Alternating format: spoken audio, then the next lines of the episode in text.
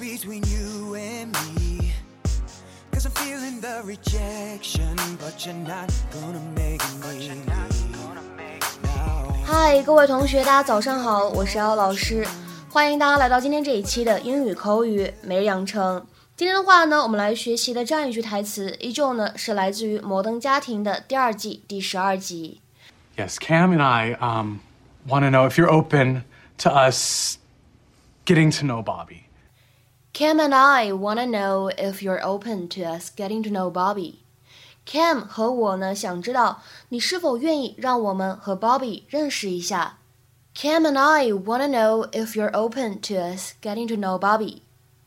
Cam and I wanna know if you're open to us getting to know Bobby.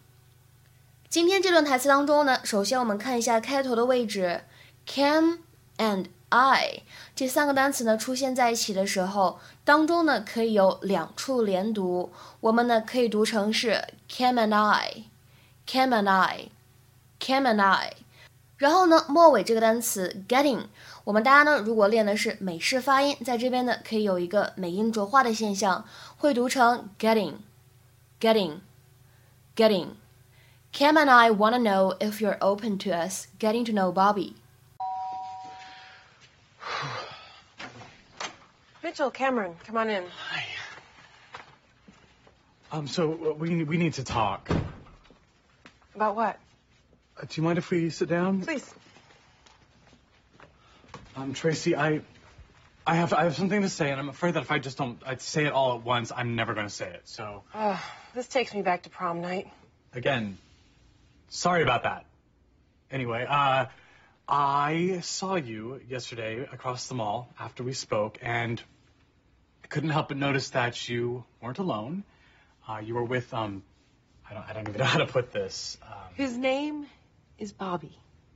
Bobby, Such a lovely name. Tracy, is he? Yes, Mitchell, he is. Oh my God. Oh, okay.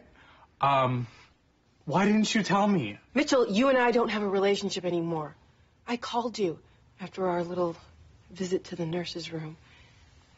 You never returned any of my calls. I I was freaked out, Tracy, and I. Let's not rehash the past, but rather focus on the future. Yes, yes. Cam and I um, want to know if you're open to us getting to know Bobby. I don't think that's a very good idea. Okay, I understand. No, it, it might be a little awkward at first, but I think after some time, We brought him a present. For Bobby? Mm-hmm. Please, we just we really just want to meet him. Fine. Okay. Bobby, could you come out here? Hey, honey, what's up? Hi. I wanted to introduce you to Mitchell and Cameron. This is my husband.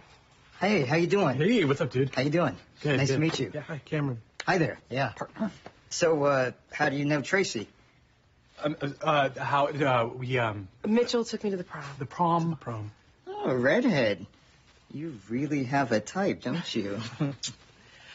Um, they got you a present. Oh, It's, it's nice. It's just a little. You don't need it. I wouldn't even- you know. Little slugger? I'm just gonna go and let you two catch up. So. Um. What's up? 今天的这样一个句子呢，可能有同学没有看懂它是什么样的一个结构。那么我们先来学习一个没有那么难的表达，叫做 be open to something。这个短语呢，我们之前呢在公众号的节目当中已经讲过，在今天这期节目当中呢，我们再次复习一下。在这里呢，首先强调一点，be open to something，在这里呢，to 是一个介词，所以它后面呢必须要跟名词性的成分。这样一个短语呢，它的意思是以接受、欢迎的态度去对待某个事物，或者我们说愿意去考虑某一种可能性。To be receptive to or welcoming of something，或者呢，be willing to consider something。下面呢，我们来看一些例子。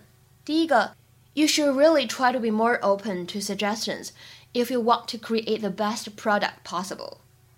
如果你想做出最棒的产品，你真的得多试一试，去接受、采纳别人的建议。You should really try to be more open to suggestions if you want to create the best product possible. 再比如说下面这个例子，The competition is open to anyone over the age of sixteen. 这个比赛呢，欢迎任何年满十六周岁的人来参加。 The competition is open to anyone over the age of sixteen. 下面这个例子，I'm open to any reasonable suggestion，就指的是任何合理的建议呢，我都愿意去采纳。I'm open to any reasonable suggestion，就相当于 I'm willing to consider any reasonable suggestion。再比如说下面这个例子，What options are open to us？咱们都有什么样的选择呢？What options are open to us？ 再比如说，举一个例子啊，之前呢有一家公司给你发了 offer，但是呢你一直没有去。过了蛮久之后呢，你可以再问一下这一家的 HR，你可以说 Is the offer still open？这句话呢就相当于我们之前在节目当中学过的 Is the offer still good？您之前的 offer 还作数吗？您之前的 offer 还有效吗？那么说回到我们今天关键句的结构，在这里呢，be open to something，只要你注意到这个 to 呢是一个介词，这个句子的结构呢相对来说就会比较好理解。把这里的 us 当做是一个什么呢？介词的宾语，介宾。然后呢，后面的 getting to know Bobby 当做一个宾语补足语，就非常好理解了。今天的话呢，我们来尝试翻译下面这样一个句子，非常的简单，是一个英译汉：The price is not open to negotiation。